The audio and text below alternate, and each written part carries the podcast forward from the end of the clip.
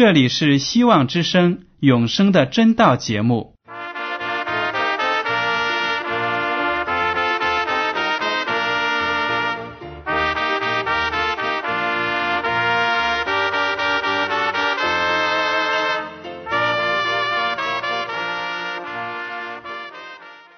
亲爱的听众朋友们，你们好，我是艾德，很高兴今天能和你们在永生的真道这个栏目中见面。耶稣说：“听上帝的话语，并且遵守的人是最有福气的。”所以，艾德现在能够通过电波和你们分享上帝的教导，感到十分快乐。我也希望众位弟兄姐妹。还有那些正在寻求真道的朋友们，也能够珍惜这段时光。大家不妨在手边准备好纸和笔，将今天讲到的要点和经文章节做些记录，以便过后自己再亲自查考圣经。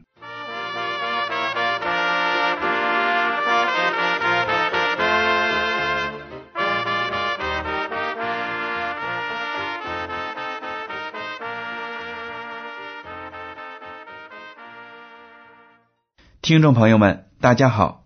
今天我想给大家分享的题目是“长生不老的秘诀”。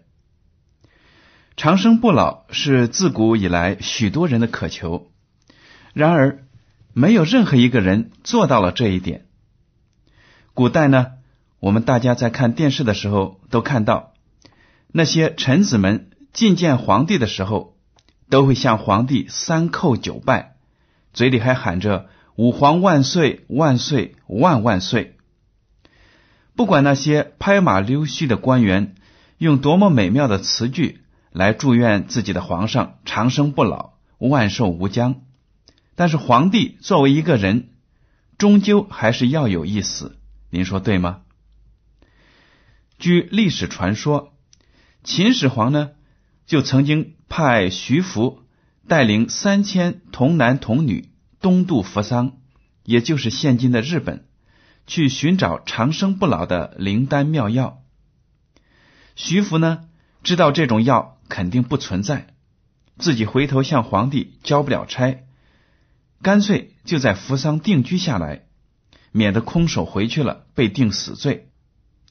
所以呢，我们说，现在在日本有很多的人口都是徐福的后代。到了二十一世纪的今天，随着科学技术的发展，人们追求长生的幻想又一次高涨起来。有些有钱人得了不治之症，于是呢立下遗嘱，死后要把自己的遗体冷藏起来，保留到将来医学能够治愈他的疾病的那一天，然后再解冻治疗，希望能够继续生活下去。还有的人呢，要把自己的基因保留下来，希望将来用克隆技术重新复制一个生命。在我看来呢，冷藏也好，克隆也好，都不是可行的方法。人类目前的科技水平不能够保证可以使死人复活。在发明可行的方法之前，人们还是会接连不断的死去。再者了。这个世界上新出现的疾病已经令科学家们应接不暇，每一样新的病毒都是致人死命的杀手。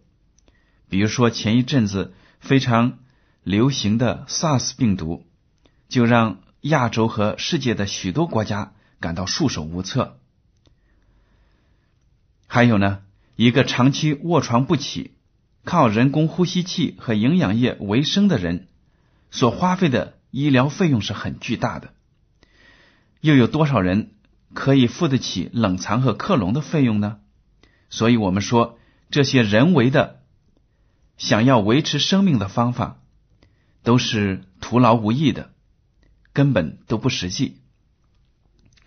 但是，今天艾德有一个好消息要告诉大家：上帝早已经为人类预备好了一个永生的道路。我们世人。随时随地都可以接受，而且不用花费我们分文。上帝已经为这项美好的服务付出了应有的巨大的代价。我们所要做的只是接受他的好意。要想知道上帝预备给我们的长生妙方，我们先得搞清楚人为什么要死，人为什么会死。好了，让我们大家把圣经打开，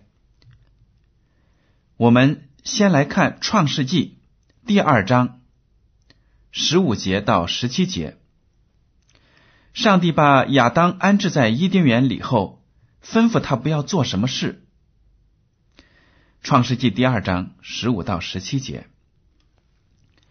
耶和华上帝将那人安置在伊甸园，使他修理看守。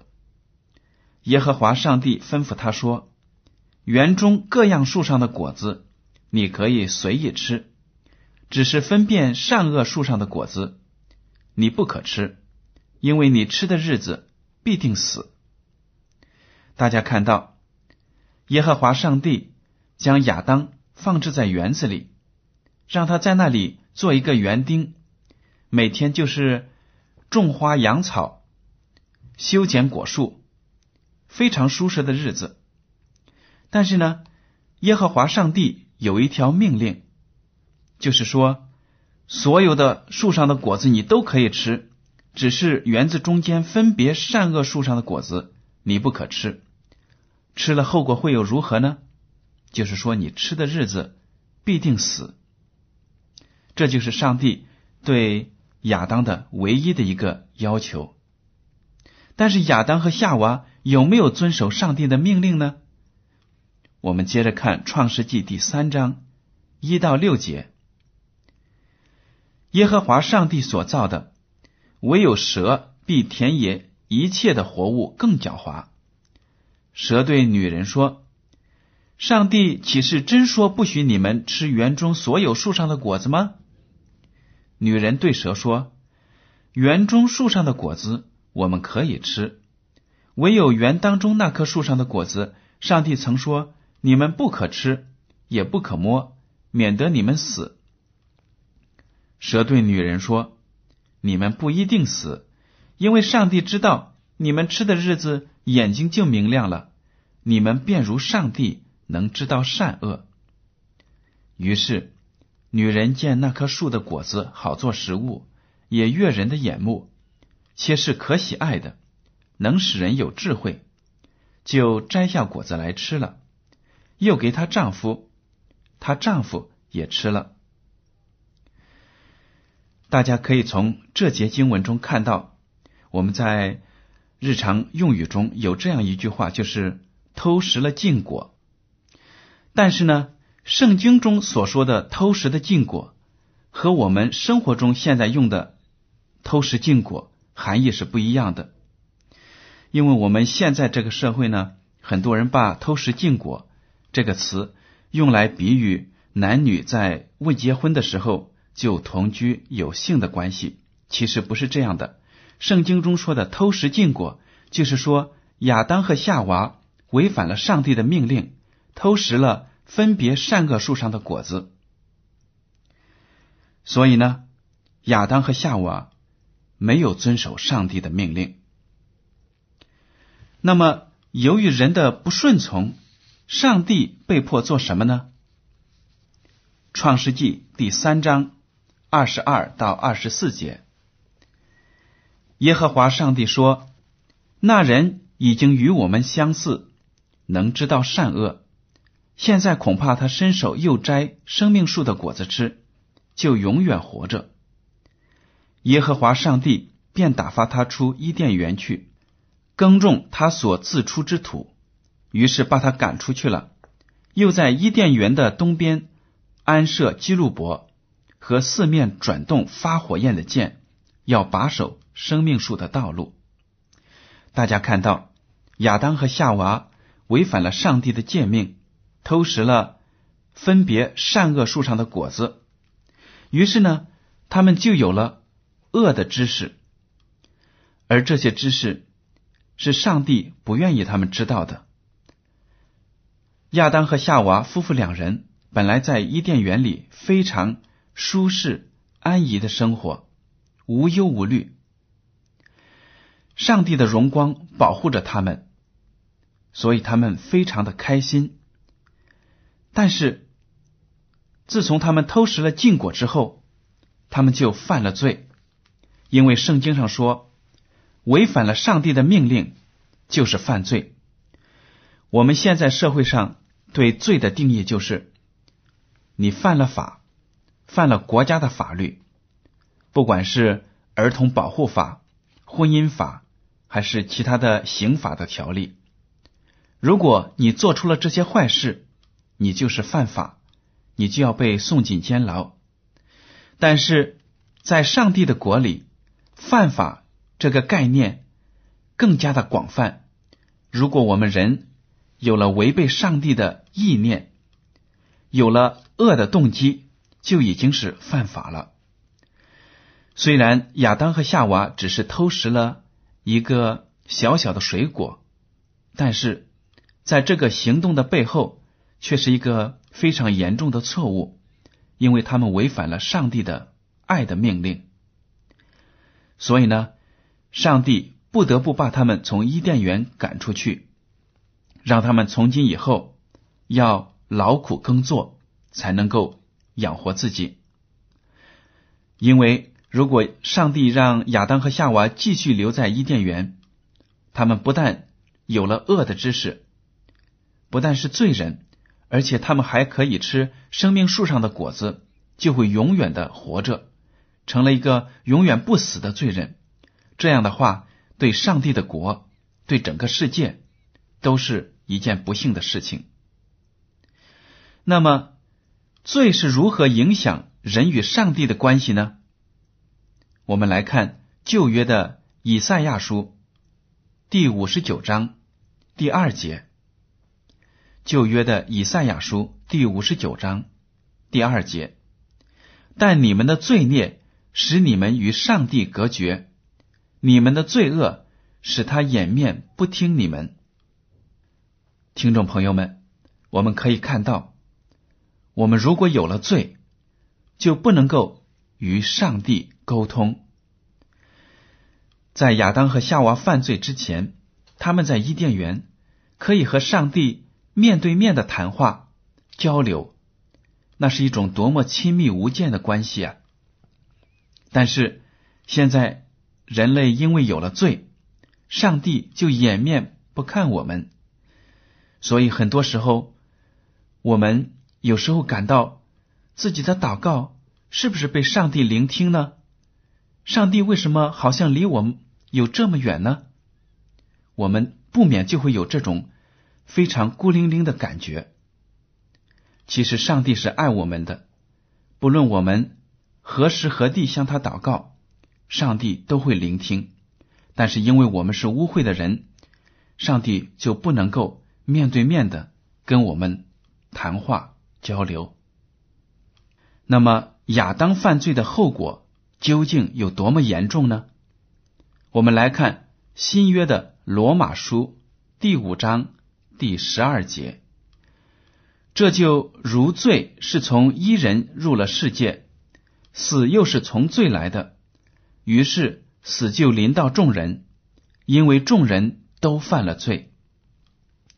这里说，罪通过亚当一个人进入了世界，所以因为有了罪，就有了死亡，而所有世人，亚当的后代每一个人都要经历死亡，因为众人都犯了罪，因为我们的始祖犯了罪，他们的性情越来越败坏。身体、基因各个方面都在恶化，所以到了我们现在呢，我们活在世上的寿命也远远不如亚当和夏娃当时在地球上生活的年代那么长久。而且呢，我们每个人生下来就有犯罪的倾向。罗马书第六章第二十三节这样写：“因为罪的工价乃是死。”唯有上帝的恩赐，在我们的主基督耶稣里乃是永生。大家都知道，如果你工作，老板就一定会给你发薪水；你做了什么事情，就一定能够得到报答。但是犯了罪的代价是什么呢？罪的工价乃是死，也就是说，人犯罪就要死亡。所以大家看一看四周，有哪些人已经活了六千岁还没有死呢？找不到。为什么呢？因为人人都要死，这是圣经说的。到头来都有一死，不管你在生前生活是多么的奢侈豪华、无忧无虑，到头来终有一死。那么，我们世人当中有哪些人是有罪的和不义的呢？因为我们在生活中经常说到某某人真的是一个好人。太好了，像他那样的人很少很少。哎，我们就去看一看这个人是不是真的那么好呢？按照我们人的标准，这个人也许真的是道德水平非常的高，对人也非常的善良，从来不说恶话伤害人，所以我们就认为这个人是好人。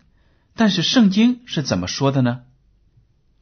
让我们大家来看一看《罗马书》第三章二十三节，因为世人都犯了罪，亏缺了上帝的荣耀。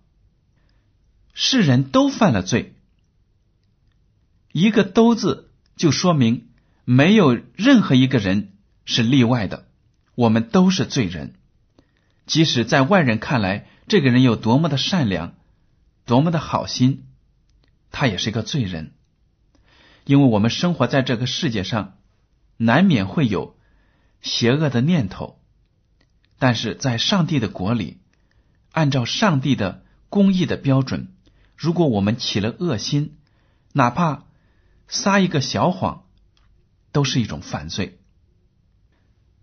罗马书第三章十到十二节这样写：就如经上所记，这个经上呢说的是诗篇。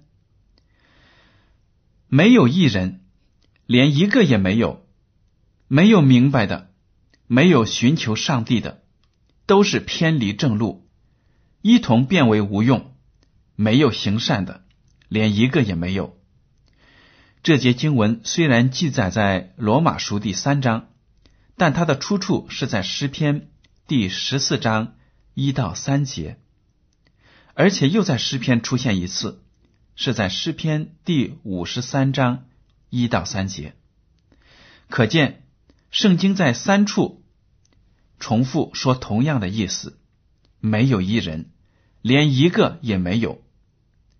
就是说，我们世人都是罪人，自古到今没有一个是追求上帝的，都偏离了上帝的道路。至于我们接受了基督，成为基督徒。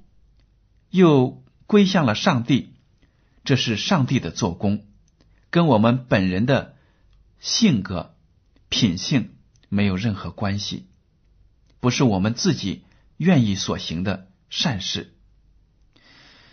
那么，圣经说耶稣来到世上，为了三个原因，他们是什么呢？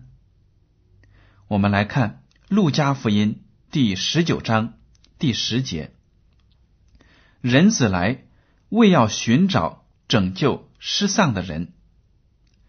人子就是耶稣基督自称的一个头衔，在旧约的圣经中，“人子”这个词就用来指上帝的先知。所以耶稣说：“人子来，为要寻找拯救失丧的人。”马太福音。第一章第二十一节，这是天使对约瑟说的一句话。天使让约瑟把玛利亚娶过来。天使说：“他将要生一个儿子，你要给他起名叫耶稣，因他要将自己的百姓从罪恶里救出来。”耶稣这个名字就是拯救的意思。所以，耶稣来到世界上，就是要拯救罪人，拯救那些失丧的人。格林多后书第五章十八到二十一节这样写道：“一切都是出于上帝，他借着基督使我们与他和好，又将劝人与他和好的职分赐给我们。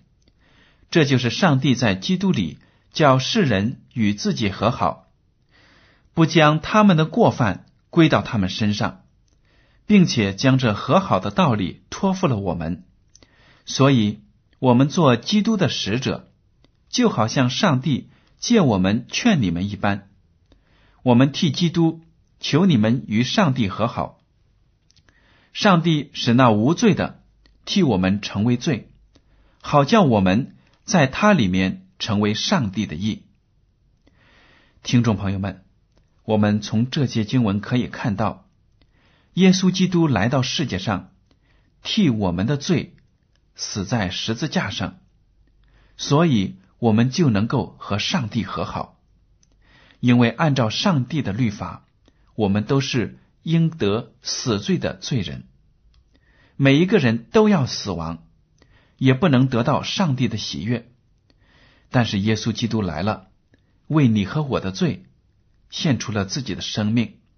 只要我们接受耶稣基督，我们就可以把以往的罪过得到赦免，上帝就会宽恕我们以前的过犯，让我们重新成为清清白白的人，与他和好。这就是福音。而且呢，我们成为基督徒之后呢，上帝也把传福音的责任交托在了我们的身上。我们就是上帝的使者，要把福音向周围的人传播，让他们也能够认识基督，与上帝和好。经文还说，上帝使那无罪的替我们成为罪，好叫我们在他里面成为上帝的义。这个无罪的，就是指耶稣基督，他道成肉身，活在我们世上。却没有犯罪，所以才能够成为我们的救主。如果您掉在了河里，自己不会游泳，这个时候岸上有两个人，一个会游泳，一个不会游泳，您想哪一个会下来救你呢？肯定是那个会游泳的。所以呢，我们的救主耶稣没有犯罪，正因为他是上帝。无罪的羔羊，所以呢，只有耶稣基督能够将我们从罪中拯救出来。而且经文说，我们要在他里面成为上帝的义。如果我们离开了耶稣基督，就不可以成为一个被上帝喜悦的人。那么，当耶稣被钉十字架的时候，他背上压着什么样的东西？我们来看旧约的以赛亚书第五十三章五到六节。哪知他为我们的过犯受害，为我们的罪孽压伤。因他受的刑罚，我们得平安；因他受的鞭伤，我们得医治。我们都如羊走迷，个人偏行己路。耶和华使我们众人的罪孽都归在他身上。原来耶稣基督在十字架上背负着世上所有的罪孽，自古以来人类所犯的罪都背在他的身上。他呢替我们受刑罚，使我们得医治、得平安。所以我们看到耶稣基督在十字架上只经过短短的几个小时就咽气了，死去了。因为他的内心被我们的罪债压着，非常的悲痛、伤心欲绝，所以这些痛苦都加速了他的死亡。那么，我们只有怎样做才能得到宽恕和救赎呢？以弗所书第二章八到九节：你们得救是本乎恩。也因着信。这并不是出于自己，乃是上帝所赐的；也不是出于行为，免得有人自夸。原来，我们只有凭着信心接受耶稣基督的牺牲，我们才能够得救。这就是上帝的恩典，因为恩典呢，就是给我们我们不配得到的东西，我们没有花出任何的代价就得到东西，这就是恩典，是一个白白得来的礼物。所以呢，圣经上说，甚至连我们的信心。都是上帝给的，不是我们每一个人说：“哎呀，我这个人真好，信耶稣了。”是因为我有信心。听众朋友们，千万不要自夸，因为呢，信心也是上帝赐给你的。所以，不管是救恩也好，信心也好，都是上帝的礼物。我们如何得到上帝的恩典呢？使徒行传。十六章三十一节有这样一句话，他们说：“当信主耶稣，你和你一家都必得救。”这句话呢，是保罗和希拉在狱中对狱卒说的话。大家都知道，保罗和希拉因为传福音被关在监狱里，但是夜里上帝发动了地震，把监狱的牢门。和枷锁都给震开了，所以呢，囚犯们都逃跑。那个狱卒看到自己管理的犯人都跑掉了，非常的害怕，要自杀。但是保罗和希拉就拦住他，向他传福音，说：“当信主耶稣，你和你一家都必得救。”于是呢，狱卒和他的家人全部信了耶稣，受洗。经上说，他们就有欢喜，所以大家只要信靠耶稣，就一定能够得救。约翰福音第一章第十二节还这样说：“凡接待他的，就是信他名的人，他就赐他们权柄，做上帝的儿女。只要你接受耶稣，信他的名，他就给你权柄，做上帝的儿女。”还有约翰一书第五章十一到十三节这样说：“这见证就是上帝赐给我们永生，这永生也是在他儿子里面。